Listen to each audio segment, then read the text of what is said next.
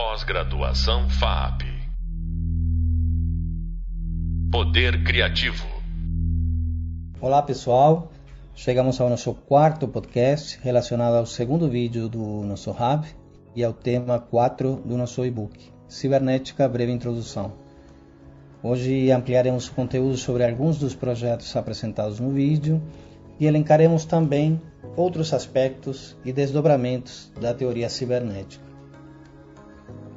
Em oposição à visão cartesiana, que entende o mundo como uma assemblagem de componentes discretos, a cibernética introduz uma virada epistemológica ao imprimir uma perspectiva holística. Essa é a grande virada, a grande quebra de paradigma da cibernética. A teoria dos sistemas, a teoria da informação, da mídia e da complexidade, todas um pouco atreladas a esse contexto, trazem novos repertórios para lidar com o conhecimento e a arte não fica alheia. Os princípios da cibernética contaminam paulatinamente todos os campos da atividade humana e, como em toda a dinâmica social, é extremamente difícil decupar com precisão a grande malha de eventos interconectados. Porém, hoje elencaremos alguns acontecimentos importantes que nos ajudarão a pensar os rumos da arte nesse contexto, principalmente essa arte que envolve luz e movimento, que é o assunto principal da nossa disciplina. O termo cibernética ele foi cunhado por Norbert Wiener em seu livro Cibernética, ou o controle e a comunicação no animal e na máquina, que foi publicado em 1948. Wiener e seus colaboradores, dentre eles os antropólogos Gregory Bateson e Margaret Mead, e o fisiologista Arturo, Arturo Rosenbluth e o engenheiro Julian Bigelow, partem da hipótese de que o modo como sistemas biológicos, tecnológicos ou sociais responde ao mundo exterior são equivalentes e redutíveis a modelos matemáticos. A publicação do livro contribuiu para a divulgação dessa perspectiva e a generalização da sua, desse, desse tipo de ideia né, foi rapidamente sendo adotada por outros campos, como a ciência cognitiva, inclusive gerando novos campos, né, como a ciência cognitiva, a inteligência artificial, a robótica e a informática. Um antecedente importante da cibernética se encontra na teoria dos sistemas proposta pelo biólogo Ludwig von Bertalanffy, Ludwig von Bertalanffy, na década de 30, com uma abordagem para entender os sistemas abertos, aqueles que interagem continuamente com seu ambiente. A teoria dos sistemas enfatiza o holismo sobre o reducionismo, o organismo sobre o mecanismo e o processo sobre o produto uma coisa que você já deve estar reconhecendo ali é, nas suas práticas, né, na sua análise crítica do contexto contemporâneo. Em contraste com as abordagens científicas ocidentais tradicionais do conhecimento, esta visão desvia a atenção das qualidades absolutas das partes, né, do reducionismo, das partes individuais, e aborda a organização de, do todo, em termos relacionais, como um processo dinâmico de interação entre os elementos constituintes. Esse campo já nascido eh, interdisciplinar né, da cibernética oferece assim, uma base rigorosa para a expansão da teoria dos sistemas. Eh, no, no, início do século XX, podemos identificar, por exemplo, na música, na obra do compositor Arnold Schoenberg, um antecedente eh, também desse tipo de pensamento, né? pensamento sistêmico aplicado à arte. Eh, Schoenberg foi o criador da técnica dodecafônica, uma técnica que foge das concepções estéticas tradicionais de beleza, né? é, propondo um elaborado sistema paramétrico e generativo em que as 12 notas musicais são trabalhadas de maneira não hierárquica, em séries modulares, digamos. Né?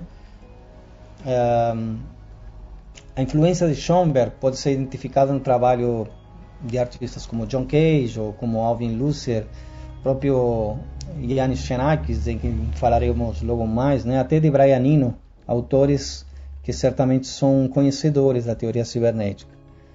É, em busca de variações em relação ao sistema tonal, no início do século XX, os compositores buscaram maneiras alternativas de organização das notas musicais, posteriormente denominadas atonalismo, é, uma, uma estrutura que não, que não, que não fora baseada é, na polarização é, de um eixo harmônico central, né, como ocorre no tonalismo.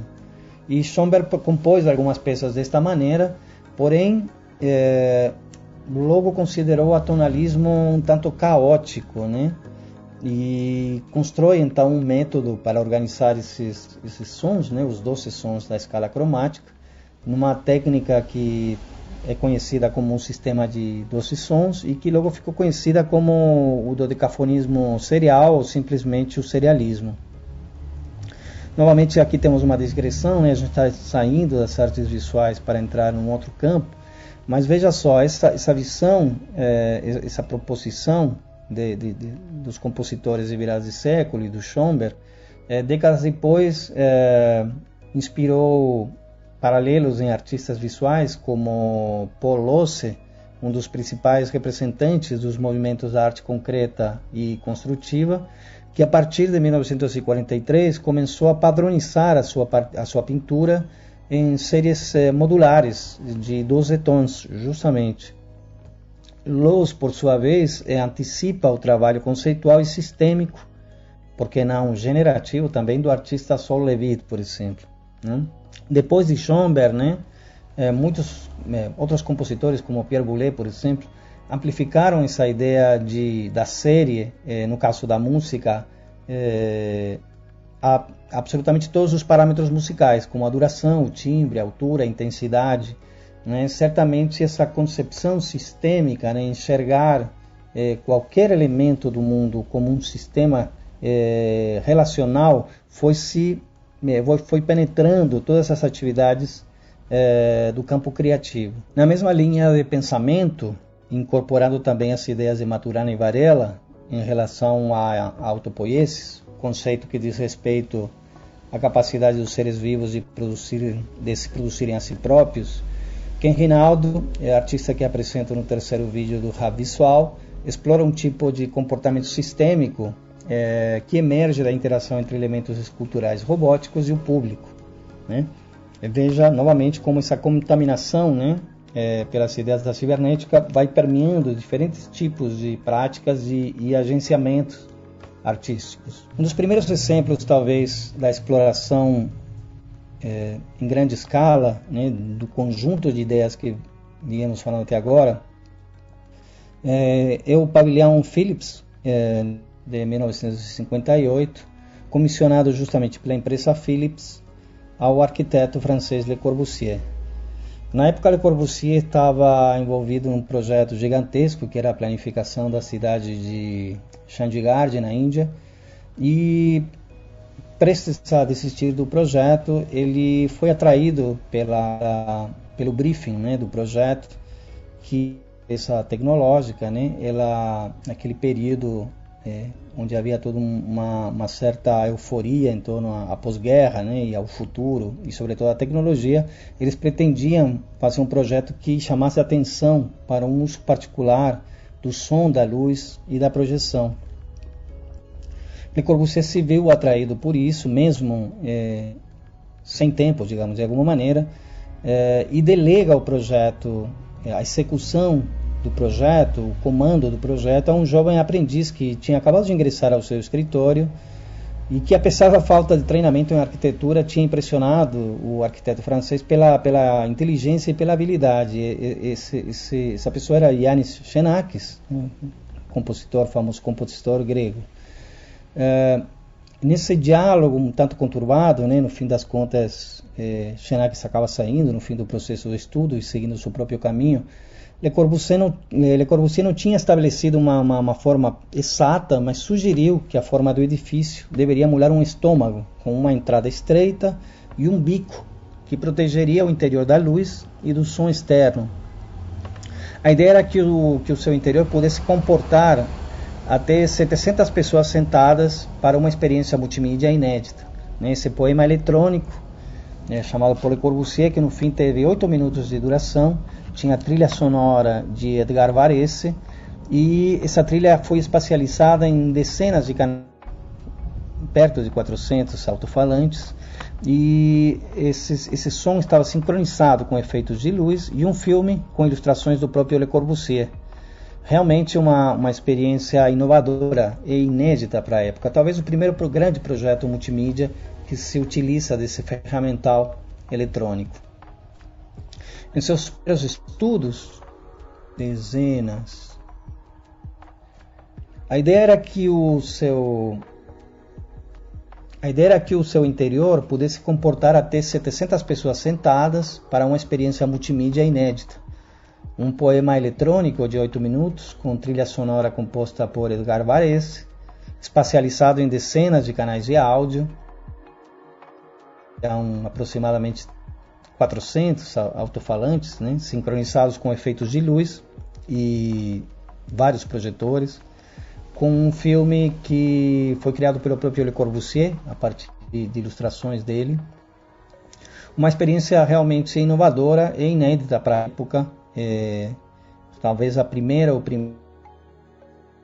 a, juntar de uma maneira impactante é, esses equipamentos eletrônicos né, que estavam surgindo a partir é, do período de pós-guerra. Em seus primeiros estudos, Fnax tentou reproduzir o projeto de Le Corbusier, mas posteriormente ele se inspira, né, e inspirado na partitura da sua composição Metástase, ele chega ao conceito final que a gente conhece hoje, essas duas paraboloides hiperbólicas entrelaçadas, né? como se fossem duas dois espécies de cones, digamos, que se contorcem e se entrelaçam entre si, né? É, certamente podemos pensar um exemplo né, que materializa um processo criativo pautado na transdisciplinariedade, é, envolvendo profissionais de, de, de, diversas disciplinas. Ao mesmo tempo, é, vemos também um, uma outra característica. Certamente podemos pensar o conjunto da obra, onde se materializam as, as, as ideias da cibernética, né? a transdisciplinaridade, por exemplo, é, no fim das contas, uma quantidade enorme de profissionais é, foram envolvidos no, no, desenvolvimento do pavilhão, desde técnicos em informática, em som, é, engenheiros, etc. Mas é interessante também você ver esse, essa, essa, essa proposição claramente cibernética de metáforas de um campo inspirando outro campo é, do conhecimento. Né? As ideias musicais, por exemplo, a partitura é, de Xenakis inspira uma forma, é, se transforma em arquitetura. Né? E eu, por exemplo, a ideia do, do, estômago, né? que podemos pensar que é uma, um pensamento estritamente biológico, atentar para a forma dos organismos é, e, e transformar isso também numa construção, num prédio para produzir uma, uma concha acústica de certa maneira que lembra um útero, né, um espaço acolhedor, é, que por sua vez tem uma, uma, resolve questões técnicas como conter a luz, conter o som, é, mas ao mesmo tempo com uma funcionalidade que é abrigar as pessoas né, de uma maneira envolvente, sensível, é, um trato particular para essa, essas massas né, que começam nesses períodos de pós-guerra a frequentar esse tipo de evento também multitudinário né, que começa a, a, a surgir após esse período de crises. Outro momento importante em que decantam essas ideias, é, numa, de, de, uma outra maneira, né, são os conhecidas por Nine Evenings Theater and Engineering, ou Nove Noites de Teatro e Engenharia, que começou como um projeto coordenado pelo Billy Kluver e pelo artista Robert Rauschenberg para o Festival de Estocolmo. É, o Billy Kluver ele era um engenheiro Billy Kluver, ele, ele, ele é sueco e ele trabalhava no museu e feito essa proposta. Outro momento importante é que decantam as ideias, esses princípios da cibernética é, numa, numa outra dimensão, de uma outra maneira, está relacionado às performances Nine Evening Theatre and Engineering ou Nove Noites Teatro e Engenharia. É um projeto que começou é, coordenado por Billy, ele, o engenheiro Billy Kluber e por, pelo artista Robert Rosenberg. Ele tinha sido pensado para o Festival de Estocolmo. Kluber era, era sueco e trabalhava em parceria com o Museu de Estocolmo. É, ele tinha proposto um festival que acaba sendo cancelado mas que eh, Kluber e Rauschenberg decidem seguir em frente de uma maneira independente, viabilizando uma boa parte dos, das proposições artísticas né, que, eles, que eles vinham pensando para o festival, que estava pautado nesse, nesse entorno é, do que poderíamos chamar uma arte e tecnologia incipiente, né? É, ao fim das contas, a, as performances e, e, obras foram realizadas entre 13 de outubro e 23 de outubro de 1966, num antigo prédio da Guarda Nacional em Nova York, denominado Regiment Harmony, que recentemente foi transformado num equipamento cultural importante da cidade de Nova York. O artista Ryoji Keda, por exemplo, de quem falamos no quarto vídeo do Hub Visual, apresentou uma instalação impressionante é, chamada de Transfinite em 2011. E as obras apresentadas nos Nine Evening são um bom índice para compreender as tendências de pensamento entre arte e tecnologia que permeavam o imaginário da época, né? É, nos outros hubs a gente desenvolve um pouco mais, né? O, o, o que, que se trata e como se gestou também esses eventos. Primeiros artistas é, nesses primeiros, a gente poderia dizer, nesse primeiro entorno, porque era um entorno pautado pela, pela conjunção dos artistas com os engenheiros, do pensamento de artistas e engenheiros, as tecnologias mais que, que interessavam mais os artistas eram a conectividade sem fio, a interatividade, o mapeamento corporal e a criação de ambientes, atmosferas imersivas. Essas bases estéticas, conceituais e técnicas para a grande maioria dos trabalhos em arte e tecnologia da época, não só é, do, dos artistas do Experiments in Art and Technology, senão porque eles, a, a, no final de contas eles, eles sentariam as bases né, do que aconteceria depois. E se formos pensar em termos de palavras-chave, talvez poderíamos dizer que os conceitos pertinentes eram a fluidez, a espontaneidade, a transparência, a efemeridade, a imersão, a intimidade entre artista e público, uh, o meio, tudo isso expressado através com mais potência, talvez, ou com um, com um elemento é, unificador, que seria o som. É, a esse respeito, por exemplo, um dos engenheiros envolvidos falou assim: é, Estou interessado na geração de luz por meios por meio de sons existentes, a geração de som por meio de luz existente e a interação de ambos num ambiente imersivo. Número, os números do Nine Evening são impressionantes também e dizem muito a respeito daquele contexto. Foram dispensadas quase 900 horas de engenharia, um custo de 100 mil dólares, e o público foi de 10 mil pessoas, e praticamente mil pessoas por dia. Né? Algumas ideias se desprendem desses fatos, como por exemplo o surgimento de um certo tipo de evento artístico endereçado a multidões, né? a associação entre arte com empresas de tecnologia e posteriormente também com instituições de financiamento, públicas ou privadas, é, que possibilitam, talvez, ou seja, a única possibilidade né, de comportar o custo elevado né, desse tipo de proposta e o ambiente para interação é, técnica, material e humana né, é, dessa natureza, dessa, dessa natureza. Outra questão sobre a qual gostaria de chamar a atenção aqui, rapidamente, antes de finalizar, diz respeito à questão da imaterialidade. Isso é bem importante porque perceba-se que esse tipo de proposta pode ser relacionada com as explorações do movimento Light and Space, por exemplo, do minimalismo. Né? É, são movimentos é, corriqueiros assim, qualquer história da arte, porém é, o movimento de experimentos é, de art and experiments in art and technology ele não foi incluído nessa história só até recentemente, né? O que vai falar um pouco de uma brecha que se abre ali entre a chamada arte contemporânea e a chamada arte tecnologia, que sobre a qual falaremos posteriormente. Pessoal, hoje falamos de diversas desde diversas perspectivas sobre a cibernética né, e os desdobramentos é, que surgem dela. É, eu acredito que essa história ainda está para ser contada é, numa, numa real dimensão e de certa maneira por isso eu tenho insistido nos diferentes hubs nessas nessas narrativas né nos exemplos de hoje vimos o surgimento de uma série de práticas no final das contas que viriam a se acentuar a partir dos anos 70 trabalho conjunto entre artistas, cientistas, engenheiros, empresas e instituições. Sugiro que leiam os textos O Pluralismo Post-Utópico da Arte, é, Os Imateriais do Lyotard, um programa figural, disponíveis respectivamente no tema 4 e no 6 do e-book. Pós-graduação FAP Poder Criativo